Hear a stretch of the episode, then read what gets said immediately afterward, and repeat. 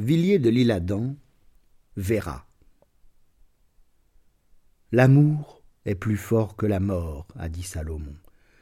Oui, son mystérieux pouvoir est illimité. C'était à la tombée d'un soir d'automne, en ces dernières années, à Paris. Vers le sombre faubourg Saint-Germain, des voitures, allumées déjà, roulaient, attardées, après l'heure du bois. L'une d'elles s'arrêta devant le portail d'un vaste hôtel seigneurial entouré de jardins séculaires.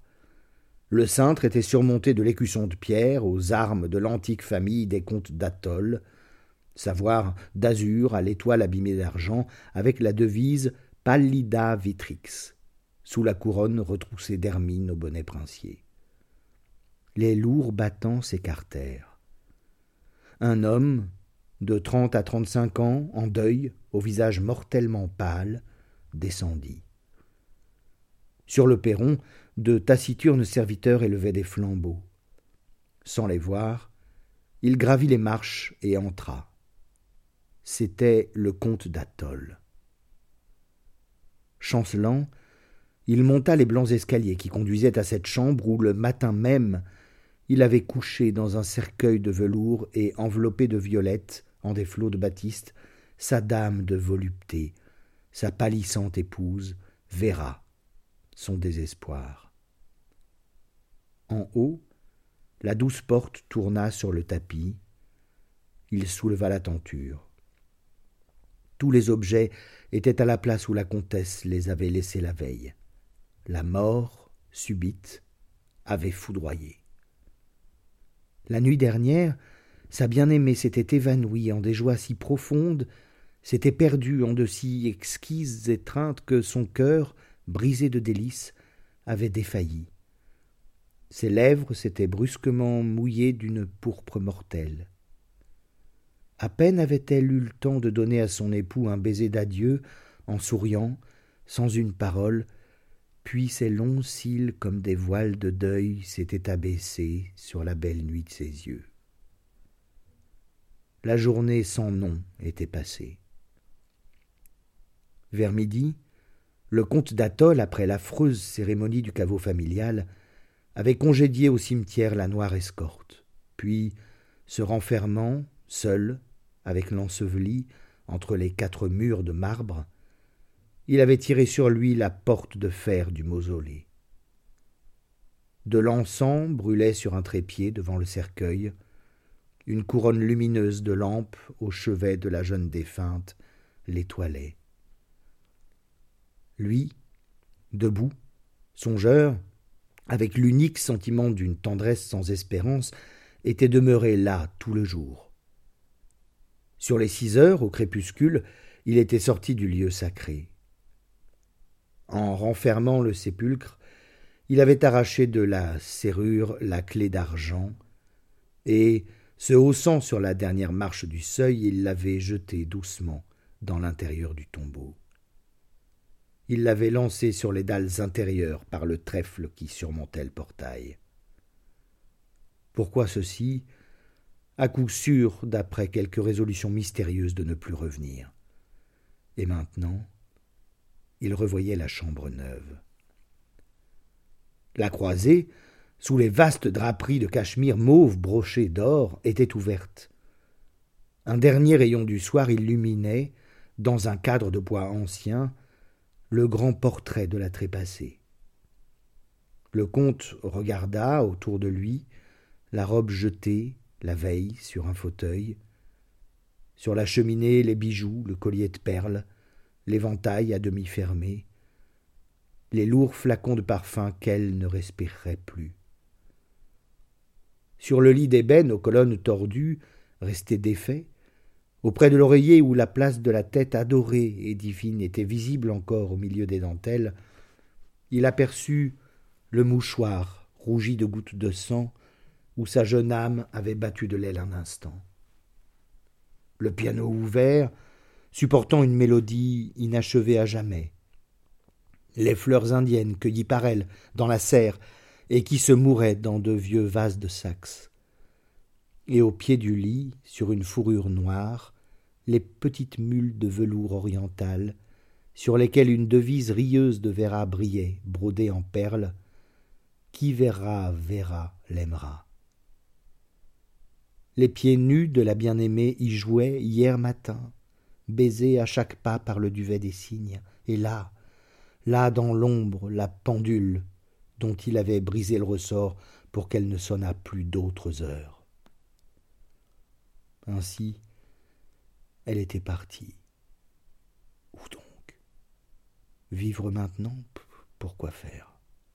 C'était impossible. Absurde. Et le comte s'abîmait en des pensées inconnues. Il songeait à toute l'existence passée.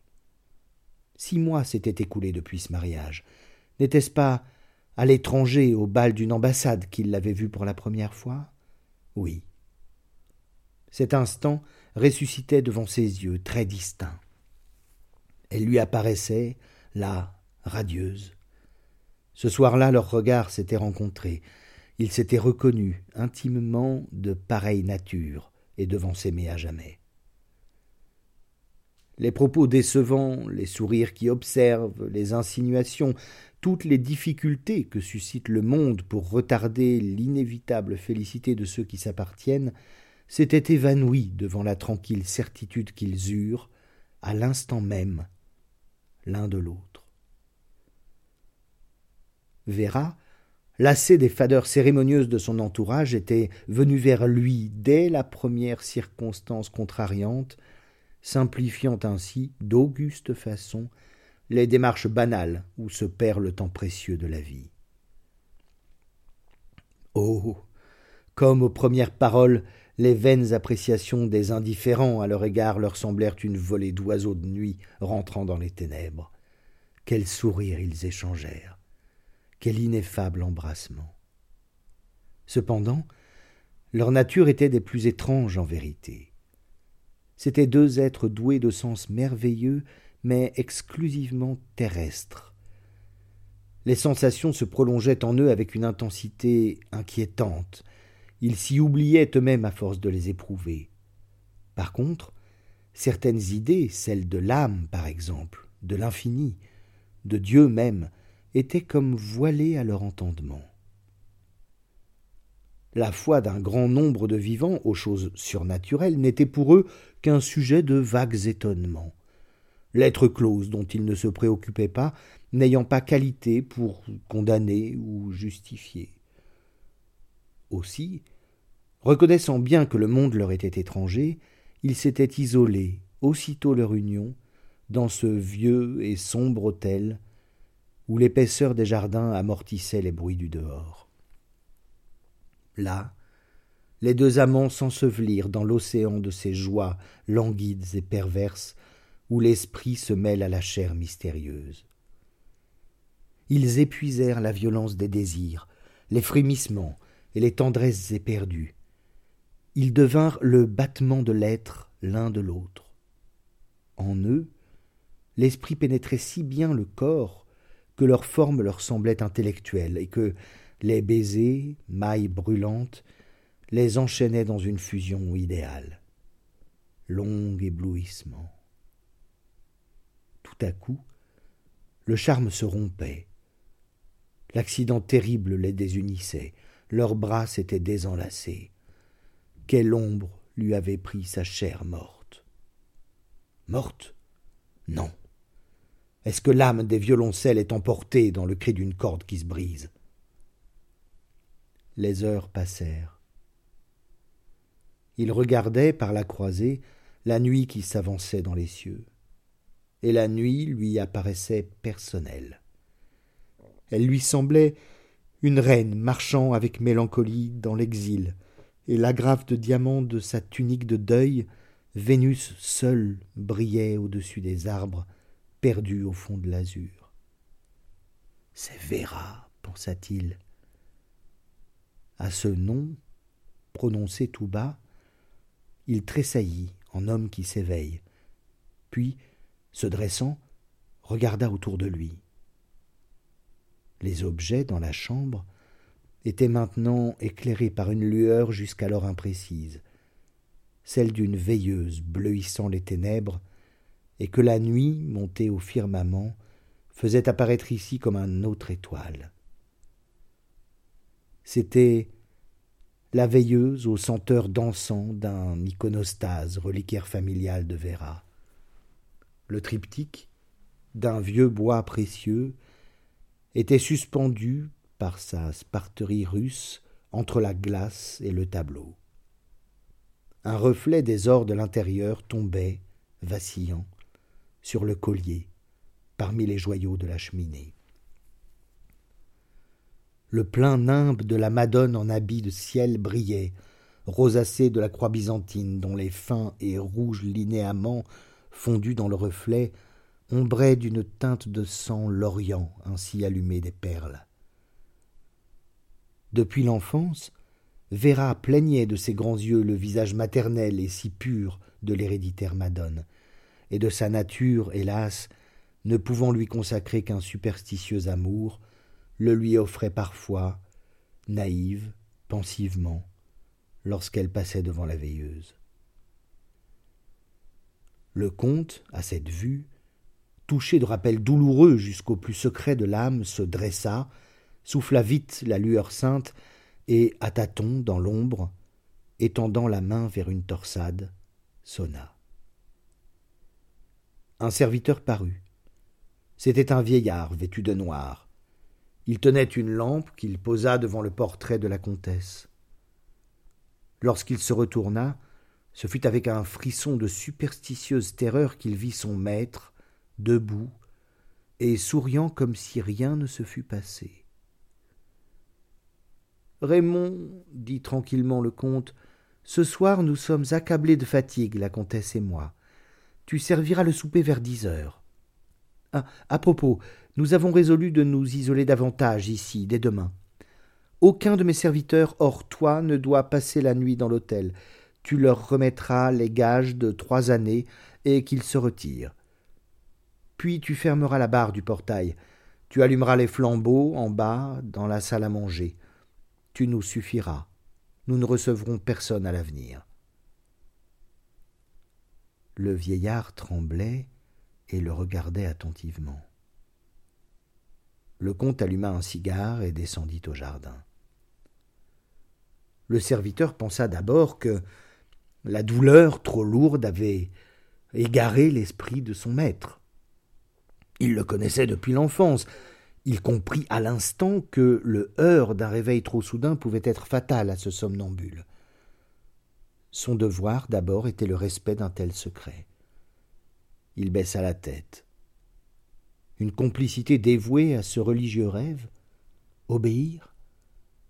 Continuer de les servir sans tenir compte de la mort? Quelle étrange idée Tiendrait-elle une nuit? Demain Demain, hélas Ah, qui savait Peut-être. Projet sacré, après tout. De quel droit réfléchissait-il? Il sortit de la chambre, exécuta les ordres à la lettre, et le soir même, l'insolite existence commença. Il s'agissait de créer un mirage terrible. La gêne des premiers jours s'effaça vite. Raymond, d'abord avec stupeur, puis par une sorte de déférence et de tendresse, s'était ingénié si bien à être naturel que trois semaines ne s'étaient pas écoulées qu'il se sentit par moments presque dupe lui-même de sa bonne volonté. L'arrière-pensée pâlissait. Parfois, éprouvant une sorte de vertige, il eut besoin de se dire que la comtesse était positivement défunte. Il se prenait à ce jeu funèbre et oubliait à chaque instant la réalité. Bientôt, il lui fallut plus d'une réflexion pour se convaincre et se ressaisir. Il vit bien qu'il finirait par s'abandonner tout entier au magnétisme effrayant dont le comte pénétrait peu à peu l'atmosphère autour d'eux. Il avait peur, une peur indécise, douce. Datol, en effet, vivait absolument dans l'inconscience de la mort de sa bien-aimée il ne pouvait que la trouver toujours présente, tant la forme de la jeune femme était mêlée à la sienne. Tantôt, sur un banc du jardin, les jours de soleil, il lisait à haute voix les poésies qu'elle aimait, Tantôt, le soir, auprès du feu, les deux tasses de thé sur un guéridon, il causait avec l'illusion souriante assise à ses yeux sur l'autre fauteuil. Les jours, les nuits, les semaines s'envolèrent. Ni l'un ni l'autre ne savait ce qu'ils accomplissaient, et des phénomènes singuliers se passaient maintenant, où il devenait difficile de distinguer le point où l'imaginaire et le réel étaient identiques. Une présence flottait dans l'air. Une forme s'efforçait de transparaître, de se tramer sur l'espace devenu indéfinissable. Datol vivait double, en illuminé. Un visage doux et pâle, entrevu comme l'éclair, entre deux clins d'yeux. Un faible accord frappé au piano tout à coup un baiser qui lui fermait la bouche au moment où il allait parler, des affinités de pensée féminine qui s'éveillaient en lui en réponse à ce qu'il disait, un dédoublement de lui-même tel qu'il sentait, comme en un brouillard fluide, le parfum vertigineusement doux de sa bien-aimée auprès de lui. Et la nuit, entre la veille et le sommeil, des paroles entendues très bas tout l'avertissait. C'était une négation de la mort élevée enfin à une puissance inconnue. Une fois, Datol la sentit et la vit si bien auprès de lui qu'il la prit dans ses bras, mais ce mouvement la dissipa. Enfant, murmura-t-il en souriant et il se rendormit comme un amant boudé par sa maîtresse rieuse et ensommeillée. Le jour de sa fête, il plaça par plaisanterie une immortelle dans le bouquet qu'il jeta sur l'oreiller de Véra. Puisqu'elle se croit morte, dit-il, grâce à la profonde et toute-puissante volonté de M. d'Atoll, qui, à force d'amour, forgeait la vie et la présence de sa femme dans l'hôtel solitaire, cette existence avait fini par devenir d'un charme sombre et persuadeur. Raymond lui-même n'éprouvait plus aucune épouvante, s'étant graduellement habitué à ses impressions. Une robe de velours noir aperçue au détour d'une allée, une voix rieuse qui l'appelait dans le salon, un coup de sonnette le matin à son réveil comme autrefois, tout cela lui était devenu familier, on eût dit que la morte jouait à l'invisible, comme une enfant. Elle se sentait aimée tellement, c'était bien naturel. Une année s'était écoulée. Le soir de l'anniversaire, le comte, assis auprès du feu dans la chambre de Véra, venait de lui lire un fablio florentin, Callimaque. Il ferma le livre, puis, en se servant du thé, Douchka, dit-il, te souviens-tu de la vallée des roses, des bords de la Lahane, du château des quatre tours? Cette histoire te les a rappelés, n'est-ce pas? Il se leva, et dans la glace bleuâtre il se vit plus pâle qu'à l'ordinaire. Il prit un bracelet de perles dans une coupe et regarda les perles attentivement. Véra ne les avait-elle pas ôtées de son bras tout à l'heure avant de se dévêtir? Les perles étaient encore tièdes, et leur orient plus adouci comme par la chaleur de sa chair. Et l'opale de ce collier sibérien, qui aimait aussi le beau sein de Véra jusqu'à pâlir maladivement dans son treillis d'or lorsque la jeune femme l'oubliait pendant quelque temps. Autrefois, la comtesse aimait pour cela cette pierrerie fidèle. Ce soir, l'opale brillait comme si elle venait d'être quittée, et comme si le magnétisme exquis de la belle morte la pénétrait encore. En reposant le collier et la pierre précieuse, le comte toucha par hasard le mouchoir de Baptiste, dont les gouttes de sang étaient humides et rouges comme des œillets sur la neige. Là, sur le piano, qui donc avait tourné la page finale de la mélodie d'autrefois? Quoi? La veilleuse sacrée s'était rallumée dans le reliquaire? Oui. Sa flamme dorée éclairait mystiquement le visage aux yeux fermés de la Madone. Et ces fleurs orientales, nouvellement cueillies, qui s'épanouissaient là, dans les vieux vases de Saxe, quelle main venait de les y placer? La chambre semblait joyeuse et douée de vie, d'une façon plus significative et plus intense que d'habitude. Mais rien ne pouvait surprendre le comte. Cela lui semblait tellement normal qu'il ne fit même pas attention que l'heure sonnait à cette pendule arrêtée depuis un an. Ce soir-là, cependant, on eût dit que du fond des ténèbres, la comtesse Véra s'efforçait adorablement de revenir dans cette chambre tout embaumée d'elle. Elle y avait laissé tant de sa personne. Tout ce qui avait constitué son existence l'y attirait. Son charme y flottait. Les longues violences faites par la volonté passionnée de son époux y devaient avoir desserré les vagues liens de l'invisible autour d'elle. Elle y était nécessité. Tout ce qu'elle aimait était là. Elle devait avoir envie de venir se sourire encore en cette glace mystérieuse où elle avait tant de fois admiré son lilial visage. La douce morte là-bas avait tressailli, certes, dans ses violettes, sous les lampes éteintes. La divine morte avait frémi dans le caveau, toute seule, en regardant la clé d'argent jetée sur les dalles.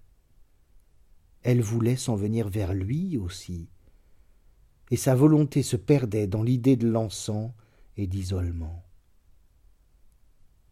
La mort n'est une circonstance définitive que pour ceux qui espèrent des cieux, mais la mort et les cieux et la vie, pour elle, n'était-ce pas leur embrassement? Et le baiser solitaire de son époux attirait ses lèvres dans l'ombre. Et le son passé des mélodies, les paroles enivrées de jadis, les étoffes qui couvraient son corps et en gardaient le parfum, ces pierreries magiques qui la voulaient dans leur obscure sympathie, et surtout l'immense et absolue impression de sa présence, opinion partagée à la fin par les choses elles-mêmes, tout l'appelait là, l'attirait là, depuis si longtemps et si insensiblement que, guéri enfin de la dormante mort, il ne manquait plus qu'elle seule. Ah. Les idées sont des êtres vivants. Le comte avait creusé dans l'air la forme de son amour, et il fallait bien que ce vide fût comblé par le seul être qui lui était homogène. Autrement, l'univers aurait croulé.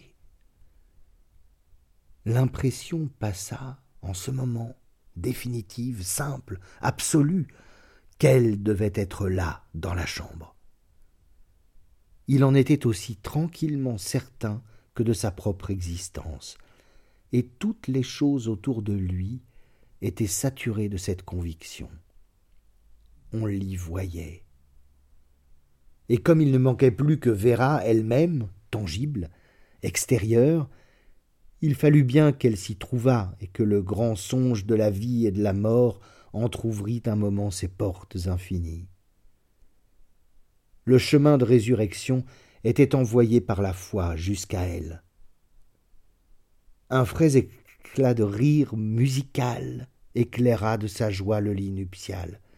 Le comte se retourna, et là, devant ses yeux, faite de volonté et de souvenir, accoudée, fluide sur l'oreiller de dentelle, sa main soutenant ses lourds cheveux noirs, sa bouche délicieusement entr'ouverte en un sourire tout en paradisé de volupté, belle à en mourir, enfin. La comtesse Véra le regardait, un peu endormie encore. Roger, dit-elle d'une voix lointaine. Il vint auprès d'elle. Leurs lèvres s'unirent dans une joie divine, oublieuse, immortelle.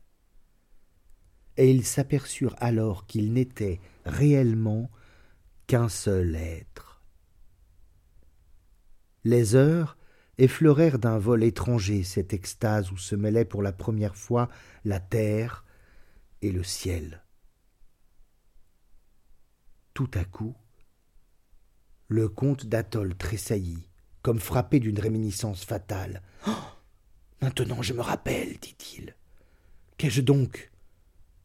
Mais tu es morte À l'instant même, à cette parole, la mystique veilleuse de l'iconostase s'éteignit. Le pâle petit jour du matin, d'un matin banal, grisâtre et pluvieux, filtra dans la chambre par les interstices des rideaux. Les bougies blêmirent et s'éteignirent, laissant fumer âcrement leurs mèches rouges. Le feu disparut sous une couche de cendres tièdes. Les fleurs se fanèrent et se desséchèrent en quelques moments. Le balancier de la pendule reprit graduellement son immobilité. La certitude de tous les objets s'envola subitement. L'opale morte ne brillait plus. Les taches de sang s'étaient fanées aussi sur la batiste auprès d'elle.